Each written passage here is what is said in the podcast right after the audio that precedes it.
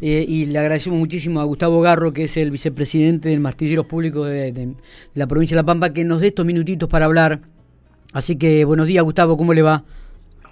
Buenos días, Miguel, y a toda tu audiencia. Bueno, gracias. Eh. Habíamos programado la notita para unos minutos posteriores, pero bueno, se anticipó y, y le agradezco mucho que, haya tenido esta diferencia de poder atendernos. Eh, Gustavo, eh, vamos a hablar sobre un, un, tema y una problemática que, bueno, la hemos venido desarrollando junto con usted, pero que evidentemente y aparentemente se agudiza cada día más, que es el tema de los alquileres. Sí, sí, la verdad es que a medida que van pasando los meses y se van conociendo los coeficientes de aumento, se va generando una incertidumbre que, como te decía la otra vez, nosotros ya la preveíamos que iba a pasar. Cuando ingresa el Estado en una relación entre dos privados. Eh, era algo que se iba a esperar, pero bueno, no nos quisieron hacer caso, no nos quisieron escuchar directamente en su momento, al momento de sancionar la ley, y las consecuencias están a la vista. Eh, se habla por momentos de que se está pensando en derogar esta ley ¿no? de alquileres que realmente está ahorcando a, los inquilinos y de tal manera que cada vez que llega un aumento es este un desgarro para, lo, para cada uno de los bolsillos, ¿no? Sí, tal cual. Desde los diferentes colegios de, toda de todo el país se está planteando, se planteó en el Senado el tema de dos puntos más que nada de derogar, que es el tema de la duración, bajar otra vez la duración a dos años, el plazo mínimo de contrato, y que los aumentos se puedan pactar entre las partes, claro. como se venía haciendo antes con aumentos semestrales o anuales también, pero pactados, y ya el inquilino sabía cuando iba a alquilar qué monto iba a abonar durante la relación contractual. Totalmente, es así. Y ahora, ¿qué es lo que no está pasando ahora con esta nueva ley? Uno ingresa pagando un ejemplo, 30 mil pesos, pero el año no sabe si va a pagar 35, 40 o 60. Sí, sí, aparte los aumentos realmente son este, muy, muy grandes, ¿no? Alguna gente que estaba pagando 26 de repente pasa a pagar 38 o 40. Tal eh, cual porque hoy en día el índice elaborado por el Banco Central, que es entre el salario y el consumo un promedio, está alrededor del 50,5%.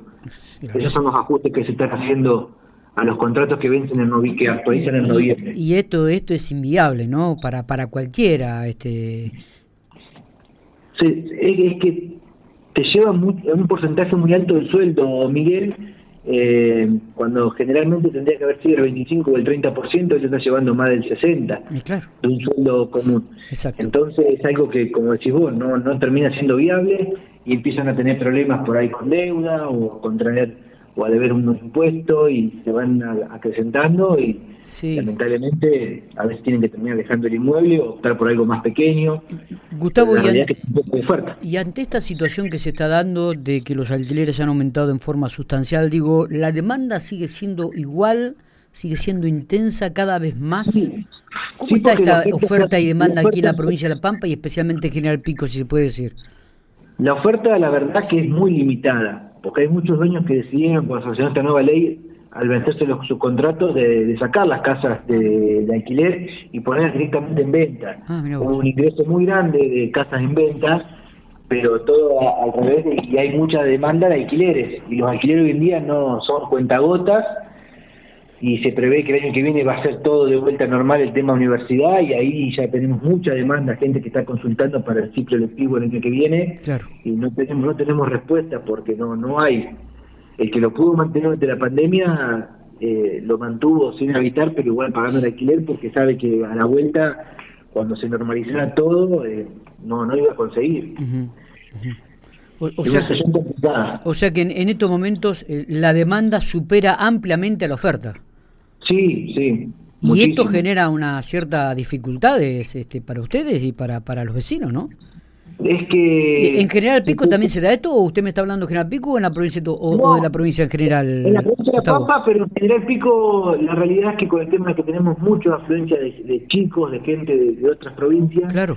y el alquiler es una demanda constante, que antes teníamos una, un abanico de posibilidades de ofrecerles diferentes de un ambiente, de dos ambientes, de tres ambientes, con patios. Hoy en día se está alquilando lo, que aparece y la verdad que hay gente que por ahí no, no, no, no tiene sus pretensiones de buscar algo así, pero al no haber opciones, no le queda otra por ahí que ubicarse eh, en un dos ambientes cuando son tres personas y por ahí dice les queda chico, pero tienen que hacer un esfuerzo de, porque es lo que hay. Lamentablemente y casas hoy en día son pocas las que están en alquiler y no están en venta. Está, digo, y también es cierto en esto, Gustavo, que los valores este, también son irreales este, como para que una familia o una pareja joven pueda acceder a una vivienda hoy en día. Este, se están manejando valores eh, realmente desorbitantes que son inalcanzables para el bolsillo, para el trabajador de la clase media y hasta, me animaré a decir, muchas veces hasta profesionales, ¿no? Y está, está complicado por una cuestión de que hay mucho desfasaje con todo el tema de evaluación y demás, y que los fondos no, no alcanzan. ¿Y está sobrevalorado el mercado, Gustavo? ¿Quién, quién, ¿Quién genera esta sobrevaloración del mercado?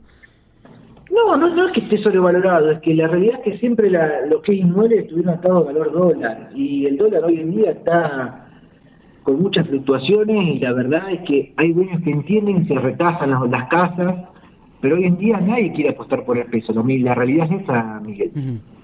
Hoy en día nadie, y, y más en lo que es ladrillo, que siempre se manejó en dólares, pero bueno, hoy tenemos un dólar informal que está cerca de los 210 pesos y eso no, no fomenta nada. Bien, eh, teniendo en cuenta la problemática y ya, escuchándolo, anticipándose lo que va a ser el 2022, eh, ¿qué, van a hacer ustedes como, como Colegio Martillero Público? ¿Van a establecer alguna reunión?